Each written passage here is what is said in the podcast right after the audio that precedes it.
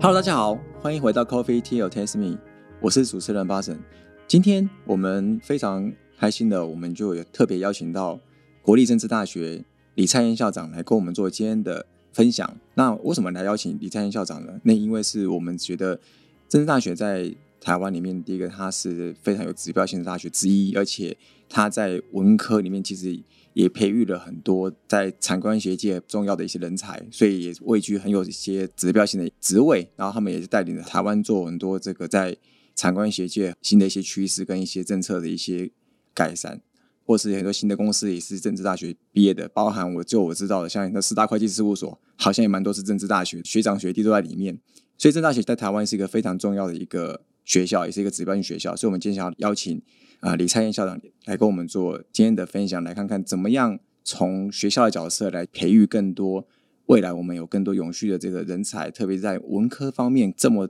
重要的一个方面，可以跟政策可能更相关的，我们怎么样去做到这件事情？那么欢迎李灿燕校长。是巴神，各位听众大家好，我是李蔡燕。是校长，那最一开始啊，其实我刚刚前面有聊到，就是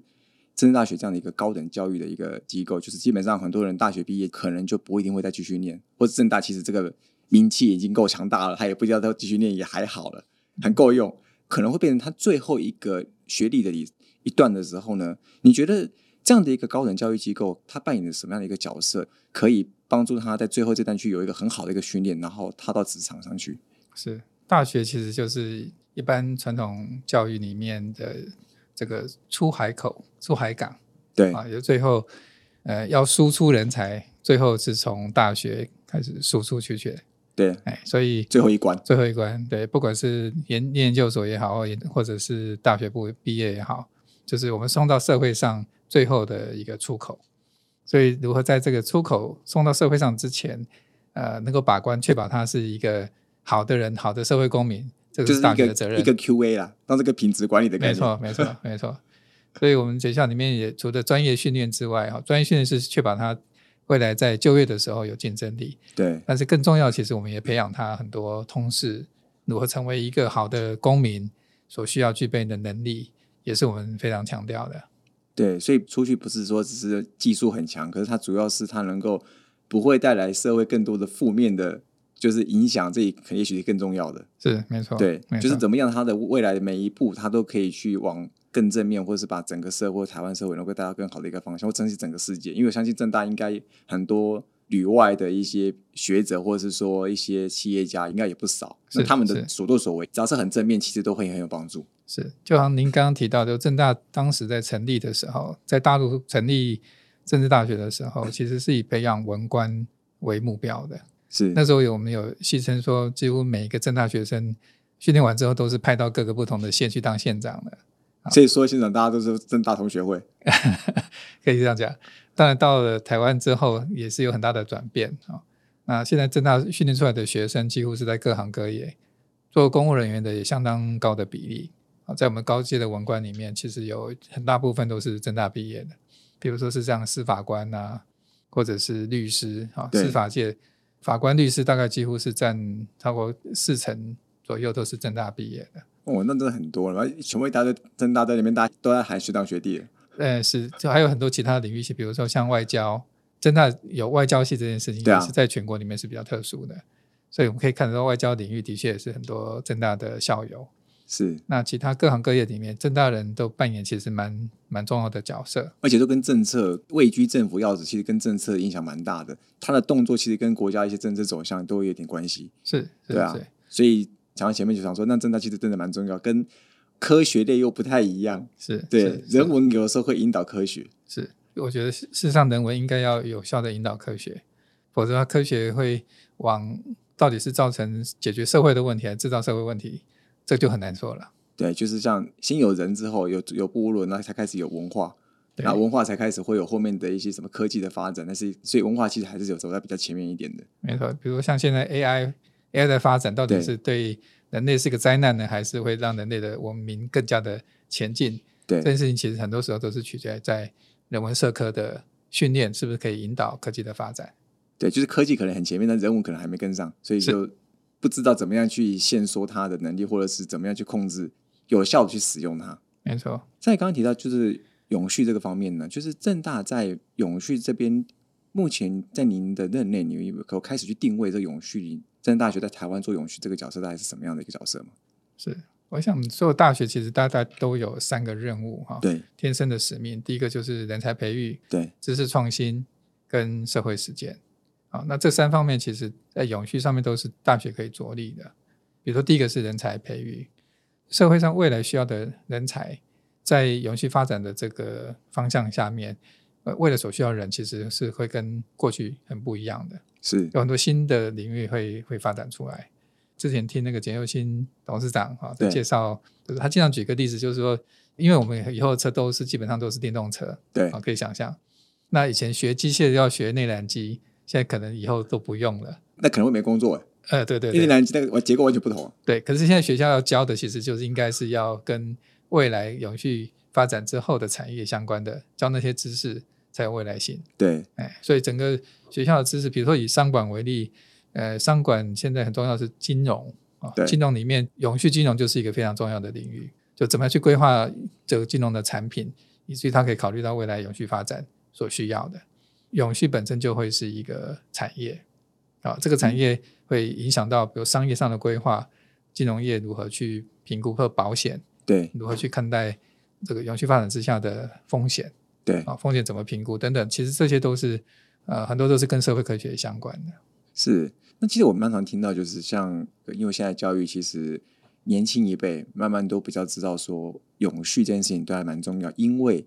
你现在人所造的孽或者造成的危机是未来他要承担，因为他会长大，是，所以他们开始越来越看重。特别是我们现在知道很多大学生慢慢的开始比较有意识哦。所以你觉得在政大里面，你有没有发现到，或者是说纵观整个台湾的这些大学生里面，他们在永续里面，你觉得他们应该扮演什么样的一个角色？嗯，其实现在我们其实在台湾可能或各个国家，其实在开始制定一些好的一项碳边境税的问题，还有一些各式各样的法律才刚开始制定，很那很多政策其实还不明朗，现在有点像是在 awareness，就是启蒙的阶段而已。所以你觉得他们可以扮演什么样的角色，或者做怎么样的学习？我觉得现在的年轻人比我想象中的更重视永续环保啊，可能的一个原因是因为他们可能活得比我们更久啊，所以他们更希望呢这个这个地球是可以永续，可以是友善的而。且还还有东西可以用的，是，但是我觉得现在年轻人其实他们很追求所谓的意义这件事情，啊他做的事情的意义对做事情的意义。是那不像我们老一辈的，可能为过去就是能够赚钱、赚钱生活因哦就为好了经。济起飞嘛？是，对所以意义这件事情，其实我对这一代的年轻人是更重要的。那环保这个议题，其实对他们来讲更是切身的，因为未来这个地球是不是可以永续发展啊、哦这个对他们讲是切身的问题。所以在新的一代的年轻人里面，我可以看得到他们身体力行永续环保的这个任务或者是工作的企图心，会比我们更强。就是他可能会偏向于想找这种做下去对未来这种可能有许永续有更有价值的事情，不会只是想说哦钱多就一定一定选钱多的去。是，所以在学校里面也发生，呃，可以看得观察得到，比如说我们的学生会，嗯哦，学生会里面就有一个永续部，是哦这个永续部学校都还没有永续处，但是学生会里面有个永续部，学学生走的比学校还快，是，然后呃，永续部也会跟学校争取提议提案，要在学校里面应该要加强哪些方面的措施，跟这永续环保相关的东西。是，所以很有趣。最近有个提案，学生会在我们的校会里面去提议，要学校定一个进程，比如说两年之内、一年半之内，要把所有会议的瓶装水通通要取消。减碳呃进程啊，对，就是不能有瓶装水，是这是要变成这个学校的政策，学生自己提案，那最后也通过的校会议。是哎，所以我们就有个进程说，这个学期开始减量，下个学期就劝导，第三个学期就完全没有。哦。所以有学生发起这个，校里面他看到一些很多浪费资源浪费的问题，不必要的那个碳排放的问题。是，那另外一个例子是学生一直倡议，就是说我们学校的如果有校友基金有做投资的话，对，那一定要投资在永续相关的产业，啊、就哦不能投资那个高高污染的产业。就像是那个银行贷款一样，不能去帮助那些有碳排，我们所谓的黑企业。是是，所以他们会去 monitor 学校呃投资的项目里面有没有类似这种高污染的产业啊、哦，所以他们是非常主动的关心呃永续的事物。是那这样蛮好的，就是学生走得很前面，变成说很多东西点也是在跟学生学习，那学生也应该因此也会更有动力，觉得他每一件事情都有意义，因为他他所提案的内容会改变，是这应该是所谓学生的意义。对对对，没错，他真的也会变化，没而错。且重点是校长你可能也带来学校的同仁也是愿意接受这些新的东西新的变化，因为毕竟这个跟当时以前我们的认知其实是不一样的。是对没错，那有的时候如果太过僵化，觉得说干嘛那么麻烦或是什么之类，很多时候上面没有不认同，其实有时候事情的确比较难进行。没错，，对很多时候要做环保跟方便性是是冲突的，对，永续其实不方便。是没错。可是我们必须看得更远一点，大家最后其实他还是能够接受，所以这个本身对学校也是一个员工教育的过程。是，所以你觉得在学校里面，现在你们的同仁，他们其实对于这样的一个改变，或是因此造成的一些不方便，他们大家在接触怎么样？我觉得学校如果有政策出来哈，对大部分同仁其实都是会协助，也愿意乐意慢慢去改变他的习惯。那学校里面有很多的事物，其实是要从很多的政策执行过程中慢慢去导正的啊。那我们过去其实，在学校，比如说以能源节能为例，节能在大学里面要节能，其实呃怎么讲，有有它的一定的困难度，因为大学里面并不是一个比如说高耗能的产业，可是我们却有很多人在里面啊、比如说我们日常生活中，呃，如果要要达到节能，其实就势必要有一些不方便。其实可能可能跟纸张的使用跟电费最有关系的。是，对，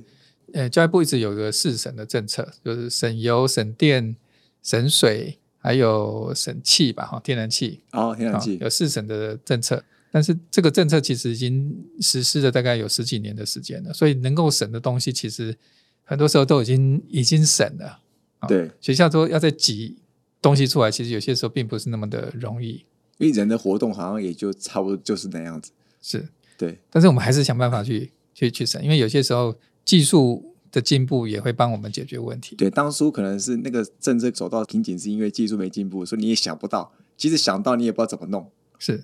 比如说呃，像以冷气为例，现在有些空调冷气他们是啊、呃变频的对，方式哈、串联变频的。嗯，那我记得我们最近要换一个人，一栋大楼要换冷气，提出来其实金额，现我后来才发现，那冷气真的很贵啊，一是一一建筑的冷气要七百多万，哦，那种大楼用的那种冷气，对对对，要换一个冷气要七百多万。但是那个换的时候，我们就看一下它的换的方式，还是对传统的那种冷气，是啊中央空调的。那后来我们就就是退回去，再重新再演绎，前提就是说要要是更环保的，然后对能够更省电的。对，后来评估最后的结果，发现说那个更贵，要一千五百万，哦，整个大楼的冷气要换成那种比较环保的。直接两倍对，可是它可能比如说十年，它就可以把那个电费回收回来，回收回来了。而所且以现我在电们最费还涨价，但我不知道大学可能会不会被涨价。现在电费涨价好像是因为高耗电的产业会涨价，大学应该也，大学其实教育部有补贴，所以并没有真的被涨到，就是不是像企业那种是暂时排放那么暂高时没有是哎可是我我我觉得这这个当然对大学冲击会比较小一点，可是我们节能的动作哦，要是一节样的节还是一样的，节多少我们就赚多少，可以这样讲。啊，对啊，对啊，而且你如果能够回收，其实像很多企业就是在这个时候想要更愿意换节电的设备，是因为很多企业其实在这一波的台电涨价好像就有被涨到，嗯，所以它在回收的时候更快，是因为电费更高了，所以它回收原本是两年才能回收的，它可能是一年就会回收完了，嗯所以这样其实会有蛮有帮助的。对再来就是想说，在正大里面，其实我们要帮助学生去培养这些学生，让人才培育嘛。有没有什么样的一个这个措施，可以能不能提供几个范例，来了解说学生怎么样去做往永续的这个方向，或是让他可以去更有自我思考，去做更多永续环保这样的一个可能是课程啊，或是一些特殊的 program 或是什么样的一个计划？呃，刚提到其实人才培育里面其实很重要，就是把它变成是课程，对啊透过课程的知识的传递，让学生具备永续的概念。 那这些课程有些是一般性的，在通识课程里面，也有一些是属于专业性的，比如像刚刚提到的呃永续金融，对啊或者是永续跟社会制度的这个社会创新相关的。那其实是大部分都是跟社会科学相关，像商学也好，或者是社会科学，广义的社会科学。那我们在这些系所里面，刚刚提到这两个学院的呃相关的课程，其实有越来越多的课是跟永续相关的啊。我目前调查一下，我们一个学期大概就有二十几门课，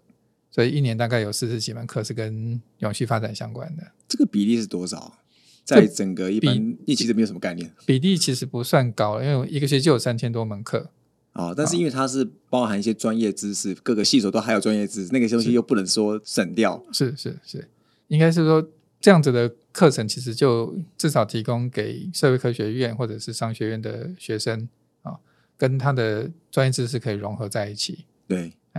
等于换句话说是让他们进入社会之前具备永续环保的概念。那这些课的开设哈，坦白讲是必须建立在老师的自己的专业能力的转变上啊，也就是老师必须要自己先充实他自己永续方面的知识，跟他的专业结合，像刚刚提到的永续跟金融、永续跟环保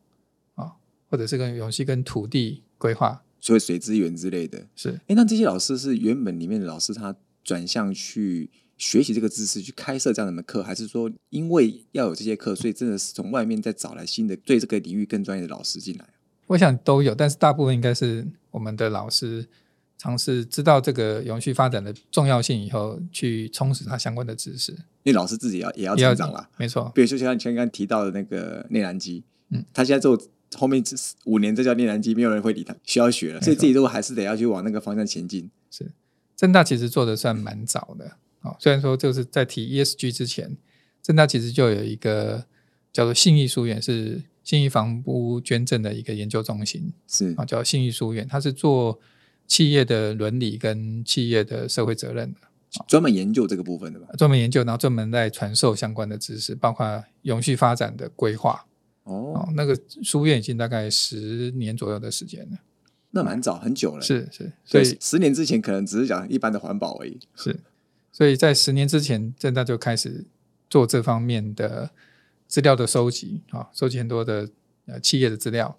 然后教授企业如何去做永续的规划。那目前刚好这一波的风潮起来，呃，有更多的老师开始加入，像刚刚讲的金融方面、金融的领域、保险的领域，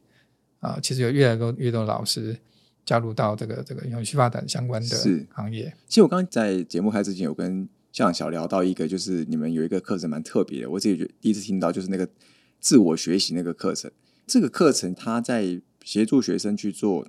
他自我提案，你觉得他会对他在这个永续的这个进程里面会有帮助吗？是，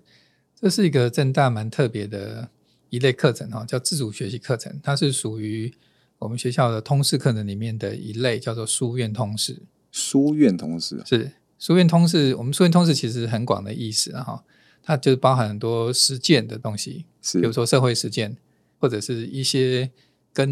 因为我们传统讲书院其实是跟你的住宿学习是连接在一起的，是然后比较像是一般呃国外所谓的博雅教育里面的 liberal art education 哦啊、那它 liberal education 里面教的东西就是会是比较 fundamental，比如说经典的研读啊哈、呃或者是跟刚提到的这个自主学习、社会实践的相关的 这种活动安排在课程里面。是那自主学习比较特别的地方是，这个课程是由学生 initiate，这学生自己提出来说我要做这件事情。是哦，他的起心动念是在学生，然后学校一旦有一群学生愿意想要朝这个方向去做的时候，either 他们已经找好老师了，或者是学校帮他们媒合，哦，最终就还是会有个导师去陪呃跑陪跑，哎，对但是他们的所有的课程规划是由他们自己完成的，学生自己课完成自己的课程规划对，然后包含说他要哪些哪个讲者什么时候来演讲，都是学生自己去哦，就是学生自己想要提出他想要邀给谁，然后请学校帮忙邀他，啊他自己要，啊，他会自己他们他邀自己要，对。哦，呃，学校提供一些资源，比如说演讲费啊等等的。那所以学生的自主性是非常非常高的。那我们过去每学期大概至少开两三门类似这样的课程。那其中有一门课，呃，有两门课其实都是跟大学社会责任相关，因为我们是永续发展里面其实有所谓的环境面的议题，对有所谓社会面的议题。对啊，就是怎么去促进社会的平等啊，消除贫穷等是等的。那其实跟大学的社会责任 USR 这个现在现在我们讲大学的社会实践对这方面其实是非常相关的。所以在这两门的自主学习课程里面，我们也可以看到很多学生对在地的社群的在地的社区的关怀，是或者是一些人文，或然后者或在者地是一弱些势的弱关势怀的照顾，他们的提案都蛮多跟这相关是是，所以这个两门课里面，其中一门课其实就是做 podcasting，、啊，就是把他们收集到的主题啊，一个学生一个主题，有，难怪是我刚然后做成刚节目，问你那个李校长说，是不是你第一次上？他说不是，因为我学生已经上 过了。是是是，这个是我觉得是最好的，就是说学生自主性的、自发性的想要关心永续是啊，那自己来做研究，特别是关心在地的发展啊。我觉得是因为正大其实是一个非常国际化的学校，就是我们希望是可以营造一个国际化的氛围，但是我们希望国际这件事情是从在地做起。有在地先经营好，你才可以做到国际，不要在地都没有经营好，做到国际好像也有点太远了。是，对没错，没错，了解，所以这样子感觉，这个自主学习其实学生在整个运作上面其实是相对比较顺利，而且其实学生喜欢这样的一个学习的程度应该也是蛮高的哦。是。未来希望说可以继续再扩展，因为自主学习成本其实是高的，可是我们希望说每一门课，我们学校里面的每一门课开出来的时候都可以知道说这门课跟社会的关系是什么。那可能的话，我们也可以邀请这个老师在课堂里面可以安排一些社会实践的活动，是不，管是参访，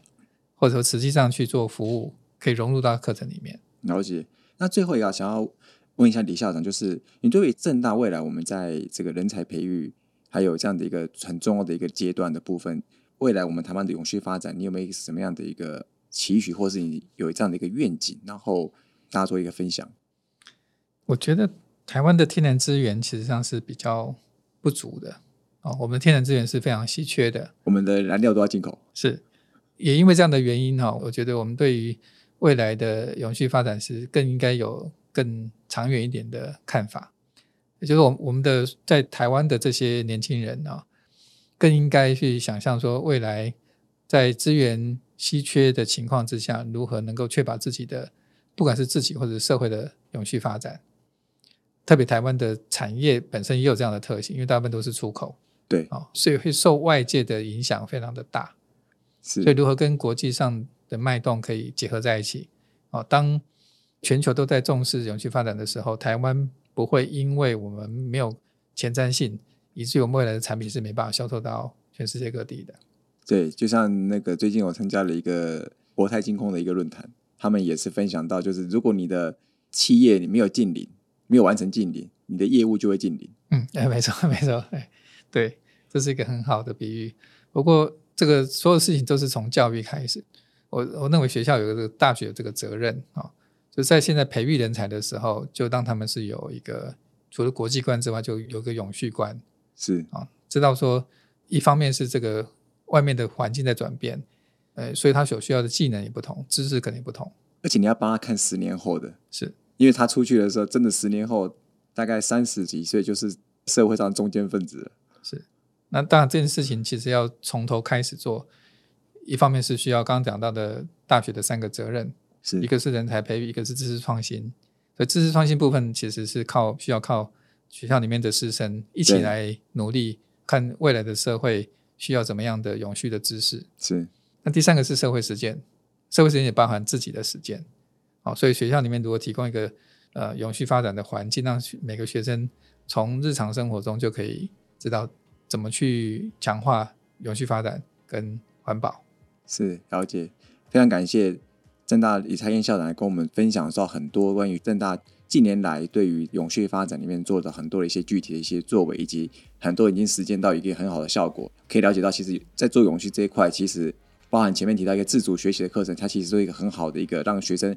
自己帮自己想要做什么事情，他就自己更愿意做永续。其实这样的一个启发的效果应该会更好。我们再次谢谢国立政治大学李蔡燕校长来跟我们做今天的分享，谢谢。好，谢谢巴神，谢谢。合肥 T O Test Me 轻松聊永续，我们下次见，拜拜。